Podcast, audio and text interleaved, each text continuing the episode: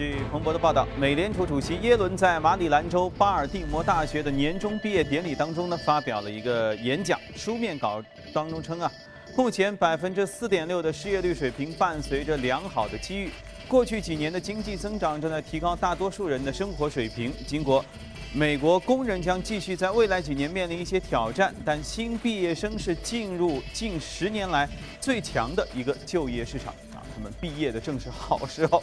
耶伦还表示说，就业创造，呃，继续以稳健步伐在推进。那么裁员率是比较低的，有工资增长加快的迹象。经济挑战依然存在，那经济增速比过去慢，增生产率的增长呢是一直令人失望。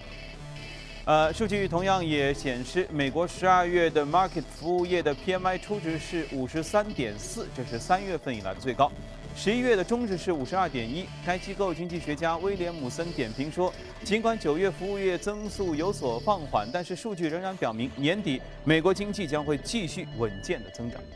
十二月数据放缓呢，只是一个暂时性的现象。预计到二零一七年，美国 GDP 增速将是百分之二点三。同时，预计联储明年会加息三次。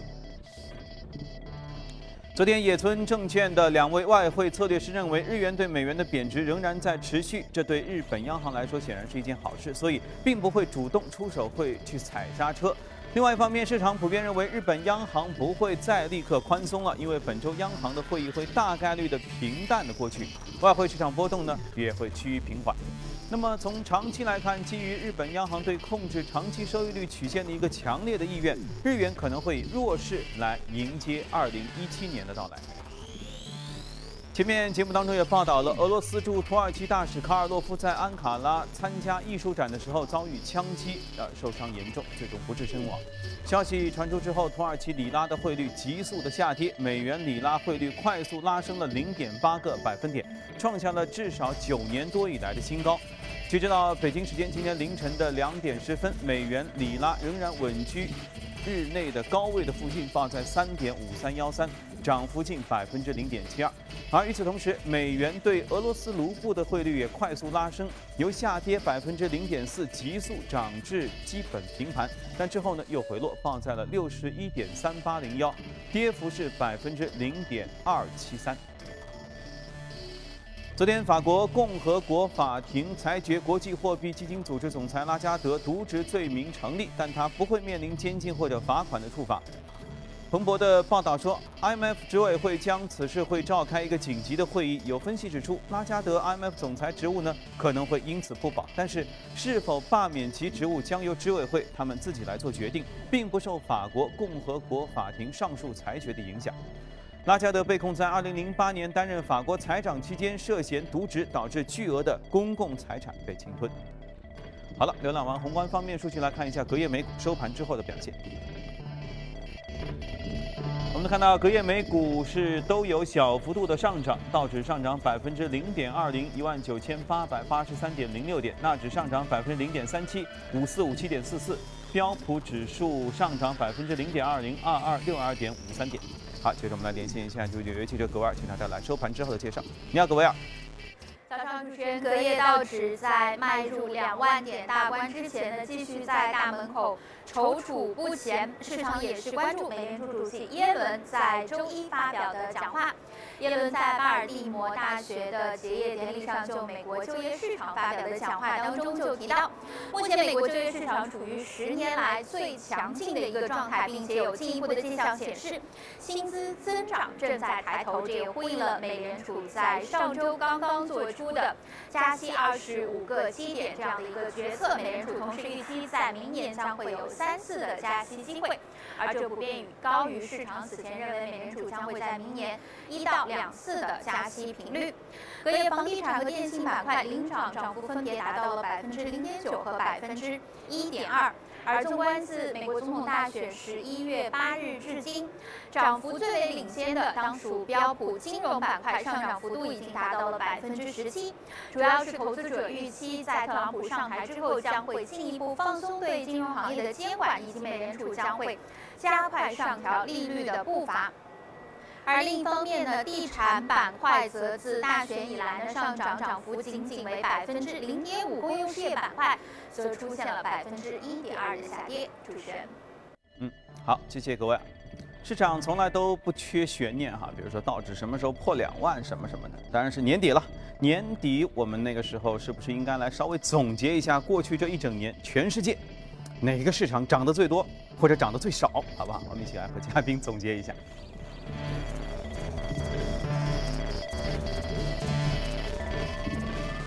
好，今天来到节目当中是剧派的许哥。嗯，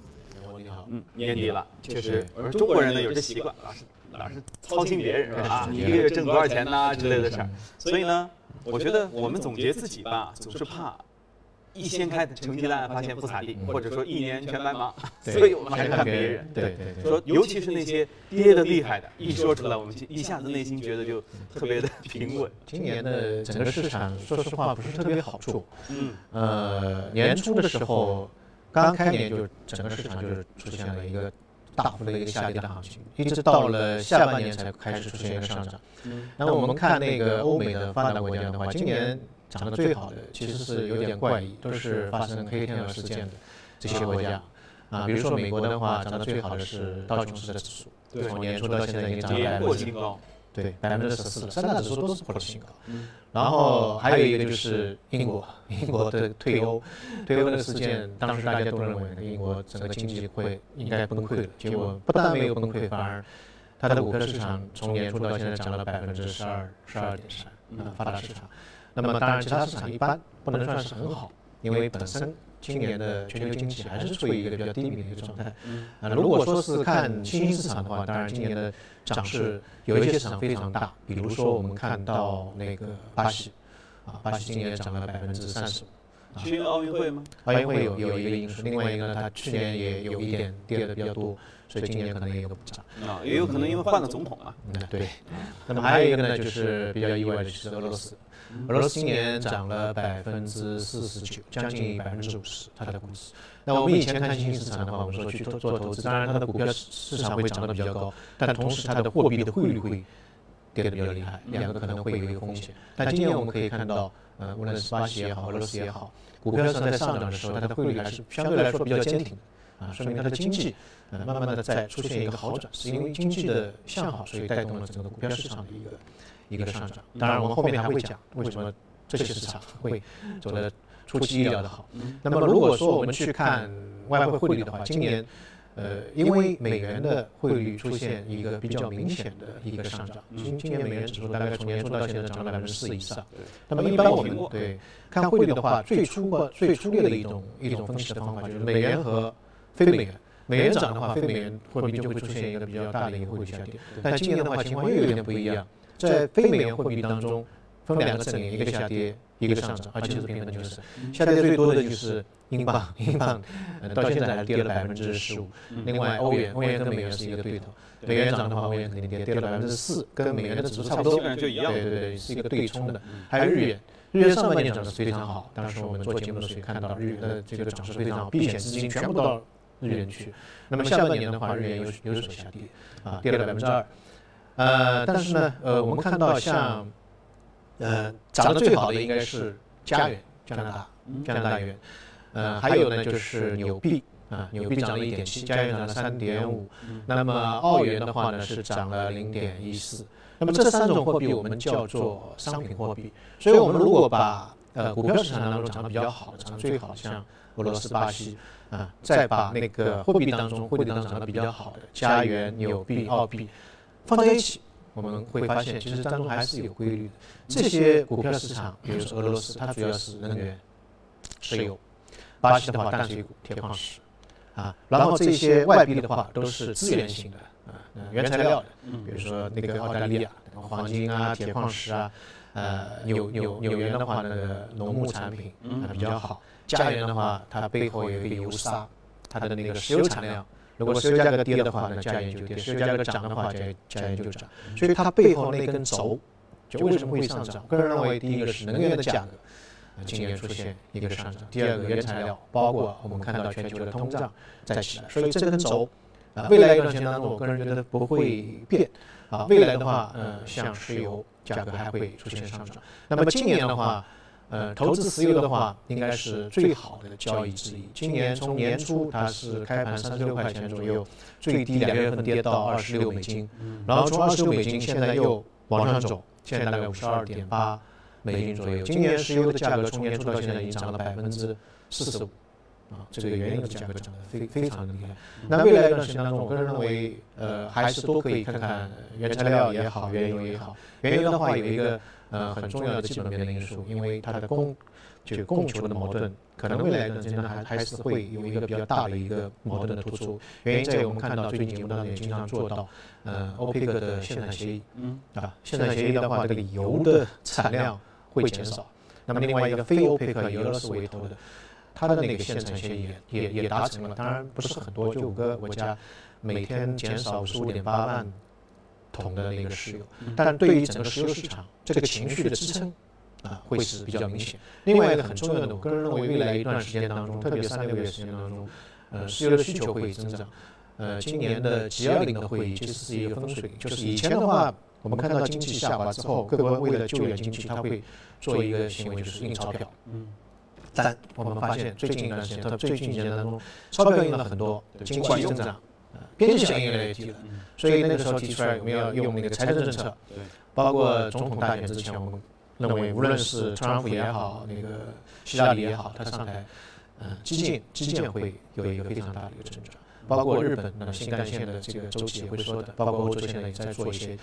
啊财政的政策，所以这一块的话会增加原材料能源的这个需求。那一一方面在减产，一方面这个需求也在上涨，所以这两块合在一起的话，可能未来的能源市场或者原原原材料的市场，可能还是会上涨。当然风险也有，风险在什么地方呢？因为油价太高了，以前的那个页岩油一下子被一棍子打死，现在又死恢复了，啊，对所以到了一定程度的话，页岩油的这个产量增加，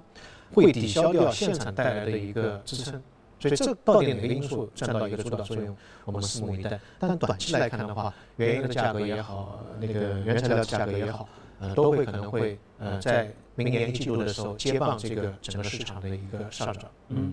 短期是多短？三到六个月。三到六个月内，就是原油可能还能还能往上往上走。整个市场经济现在对原油市市场的看法还是非常积极的。嗯。对，其实你如果单从价格，我觉得 OK，你说上涨百分之四十几是有数据支撑的。但其实能形成最后这个达成减产协议，我觉得其实各种风险，也就是我们一天一天经历过来才会知道啊。因为那天嘉宾坐在这儿说，估计他们达不成，之前闹得不可开交，对不对？突然之间说谈成了，很难，因为之前上一次达成还是十五年之前，是，所以很多的利益的博弈在这个里面，任何一个方面退出都会造成整个。这个协议的一个过程。嗯。不过有时候国际的这种金融，它其实就是好看在这个地方，是你不知道哪里会出幺蛾子，你也不知道哪里会出白天鹅。对，哦，好吧，呃，年底了啊，我们别说这点沉重的，哎，我们说一轻松的。呃，去年呃，今年二零一六年哪个国家是股市跌的最多呀？呃，可能是一些比较新兴市场，像那个，稍微说两个知名的，大概都呃。我个人觉得，中国的股市还是跌的是算是比较多的，而且成绩相对来说比较稳。这个湖我们不提了。那一般像那个印度啊、印尼啊这些，原因就在于，呃，特朗普上台之后升息之后，包括今年三次两次升息之后，市场有一个预期，资金要回流。对。资金回流之后，对于这些市场是釜底抽薪的一个作用。啊，直接的影响就是这个资金出去了，出去之后，这个股票市场就会有一个间歇性的一个下跌，这会。影响比较大一点，嗯，好，剩下 A 股的事儿，反正肯定会有很多节目来总结的，我们在这里就不和大家一起伤心了。好了，来看一下昨夜美股收盘之后的表现，进入一下异动美股榜。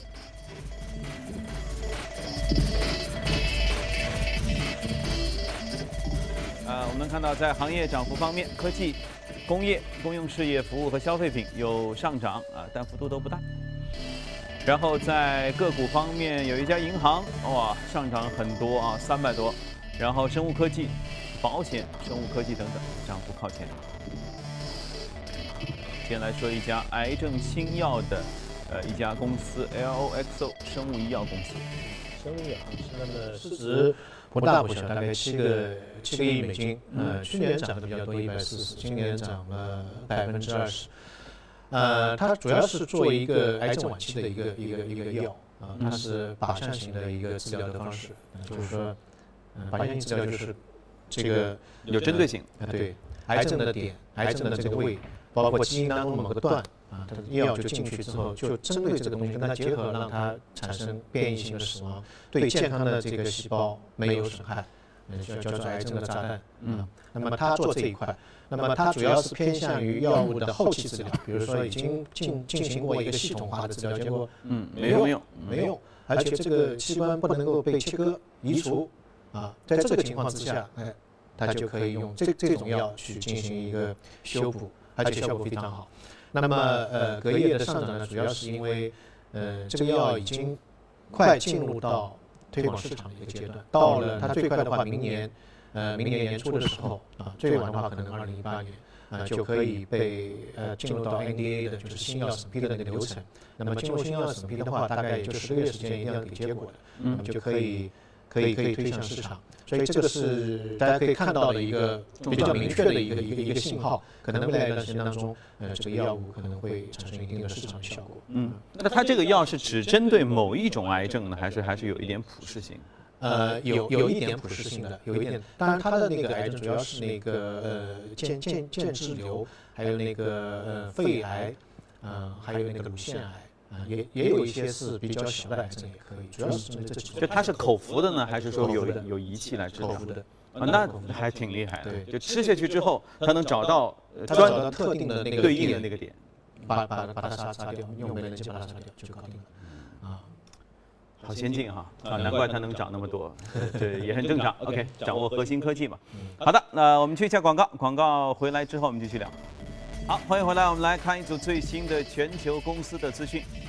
加拿大大众汽车周一宣布，将向加拿大的消费者支付二十一亿加元，用于回购和维修十点五万辆搭载排放作弊软件的问题柴油车。这也使得加拿大成为大众排放门丑闻当中获得赔付金额第二多的国家，那么仅次于美国，美国有一百五十亿美元。这项和解目前仍然需要安大略省以及魁北克省政府法院的批准。那么如果这个协议得到通过的话，每位拥有大众柴油二点零升版本发动机的车主将会获赔五千一到八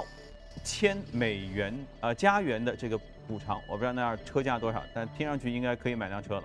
然后大众呢会启动回购或者是一个召回的维修的程序啊，别想多了啊，这加拿大，总部位于英国的世界最大的广告公司 WPP 周一宣布说，三家下属企业收到了美司法部的传唤，调查他们现在的视频广告是否存在价格操纵的问题。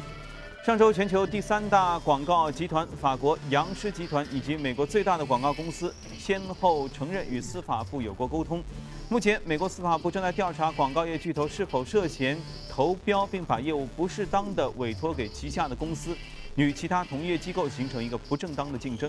目前，美国广告制作与发行市场约有五十亿美元。苹果已经对欧盟要求其补缴一百三十亿欧元税款的决议呢提出上诉，认为欧盟监管当局无视公司法和税务专家的意见，刻意加重罚金的数量。今年八月三十号，欧盟委员会裁定爱尔兰政府对苹果公司的税收优惠政策违反欧盟的规定，造成多年的税收的损失。那么，根据周一公布的一百三十页的一个判决书啊。欧盟认定，苹果在爱尔兰登记的两个部门在一十一年里创造了一千三百亿美元的利润，应该以百分之十二点五的爱尔兰企业税来征收，而不是百分之一以下啊，这当中差距很大。随后呢，爱尔兰财政部发表了强硬的表态，称欧盟误读了相关事实和爱尔兰的法律，爱尔兰并没有给予苹果税收的优惠，也没有国家补助等等。由于投资者对于任天堂最新游戏机《超级马里奥酷跑》啊 （Super Mario Run） 这个销售情况不太满意，周一任天堂的股价又大跌百分之七点一。我们之前说过，任天堂不是大跌就是大涨，反正他们从来没有平静过。近五个交易日，你看一共有下跌百分之十六，几乎回吐了游戏之前百分之二十的一个涨幅。这款游戏十五号开始在日美等一百五十一个国家和地区的 App Store 上继续上线，这标志着任天堂向手机游戏以及应用 App 的经营转变。这款游戏提供免费下载，前三关呢可以畅玩，但是想要通关需要支付十美元。虽然在美国和其他地区获得了下载量的冠军，但是这个超超级马里奥酷跑却没能登上日本本土的顶端。定价策略是玩家抱怨的主要问题之一，造成的付费玩家并不多。那 Super Data 预计上市首月，这个超级马里奥酷跑将会为任天堂带来一千五百万美元的收入，完全无法和 Pokemon Go 上市之前三个月就带来一亿美元相提并论。好了，看过全球公司动态，我们回来和嘉宾聊一聊值得关注的美股，谈一下美股放大镜。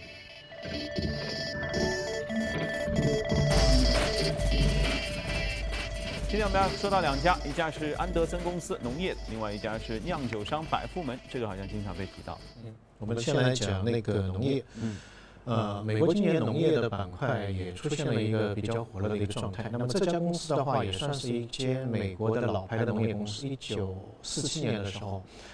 呃，成立的。我们去看美国那些非常老牌的公司，特别是农业那种传统的行业，嗯，其实它发展到最后，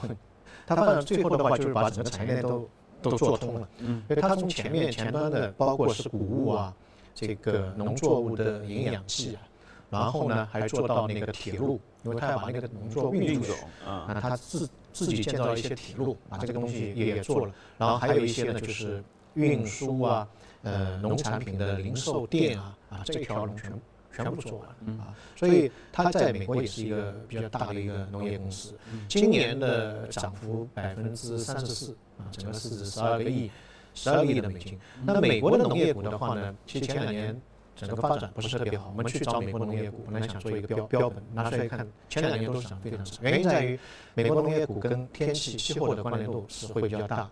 呃，二零一二年的时候，当时美国在七八月份的时候遭遇了一个五十年不遇的大的旱灾。所以那个时候突然间，这个谷物或者说玉米的价格超过了零八年是在危机最高点的那个时候，所以这个利润非常高，很多人都进去了。进去之后，到了二零一三年、一四年两年，结果天气好的不得了，就你种什么都是丰收，就造成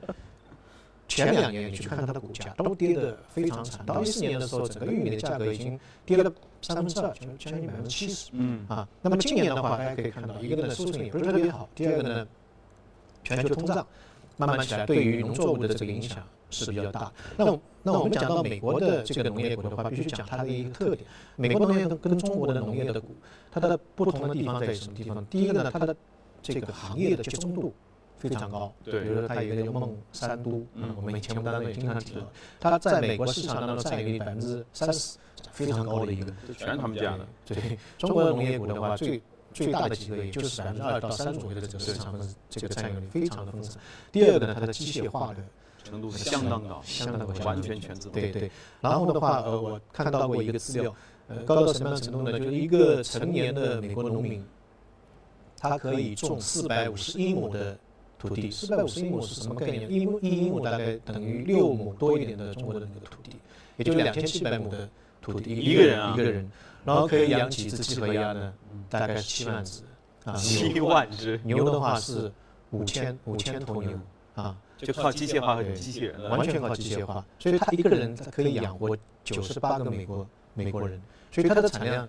啊非常高啊。厉害。另外一个科技程度相对来说也是会比较高。比如说他在收割的时候，他根据收割上来的这个谷物的质量和数量，他可以知道你这块土地的贫瘠的程度。那么根据你这个贫瘠程度，它决定应该是播种多少的种子，然后以后施多少的化肥啊。所以这样的话，它一方面可以节省很多的化肥和种子，大概百分之二十三左右；另外一方面，这块土地的产量可以提高百分之十五。所有的整个过程当中都是机械化的，呃，GPS 定位，这个拖拉机就过去了，一边收割一边播种啊。然后这个土地都是数字化的，哪一块好一点，哪一块差一点。所以这个整个机械化的程度相对来说会比较高一点。那相比中国来说的话，呃，中国现在整个机械化程度，一个对，另外一个呢也有一个制制约的作用，因为这个土地分散分散，不像美国，啪一个农庄全部是一望无际，说全我们家的，是目力所及全我们家。所以我们现在看到像土地流转这些概念会出现一个比较大的一个一个上升，因为这是一个趋势，你必须要去做的，否则你靠人工这个，一个人只能管几亩地，对。那未来一个公司的分散程度可能会集中，慢慢慢慢会集中，所以我们看到这个方面当中的机会，啊，未来是会非常大的。所以未来的话，我个人认为现在也是一个投资农业股的一个时点，啊，一个呢，从过往的来看，每一年的话，年底啊或者年初的时候，是农业的板块上涨的一个呃这个集中期啊。第二个呢，现在大家可以看到，中国的通胀。在慢慢起来，从一点三到一点七到二点一到二点三，这个 CPI 在不断的上涨。这个 CPI 上涨的话，这个农业股的受益程度会大一点啊。第三个呢，就是年底整个农业的政策的出台其实非常密集的，包括大家都在盼望，是不是二零一七年的一号门还是集中在农业的这块？如果这样的话，对于农业股的这个中长期的发展，或者我们也说三个月到六个月的发展。还是一个利好，所以近期我们可以多关注一些农业板块的一些消息面也好，股票也好，可能是个机会。而且每年你看这个食品价格都是大家关心的东西，每年基本上都会有点上涨，对对对，啊，都会对他们带来帮助哈。我为大家罗列了一些农业相关的个股啊，像红辉果蔬、好当家啊、种业啊、雏鹰农牧等等，这个大家可以一起来关注一下。呃，农业股的安全性怎么样？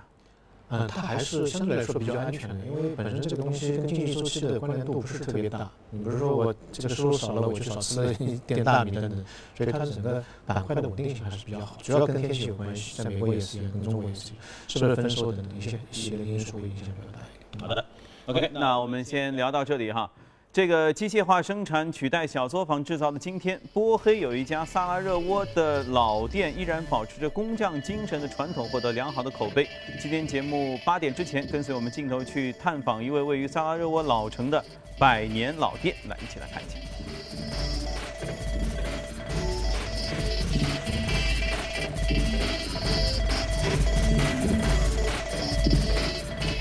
藏于萨拉热窝老城中的这家首饰店，至今有一百多年的历史了。现在的店主名叫埃勒米尔·舍西奇，他是从母亲那里学来的手艺，几十年来一直传承着一道招牌——纯手工定制。走进埃勒米尔的工作室，时光仿佛一下子就回到了一百多年前。古老的工具加上传统的制作手艺，一切都是那么的有温度。埃勒米尔打造的首饰样式基本上都是在波黑流行了几个世纪的传统款式，复古又时尚。更重要的是，不论戒指、项链还是耳环、胸针，每一件饰品工匠们都在其中注入了灵魂。也许有人会觉得这家首饰店里卖的首饰价格太贵，但是埃勒米尔认为，只有慧眼识珠、懂得欣赏的人，才能明白其中的意义。值得一提的是，埃勒米尔打造的首饰很多还被选为国礼，赠送给其他国家的政要。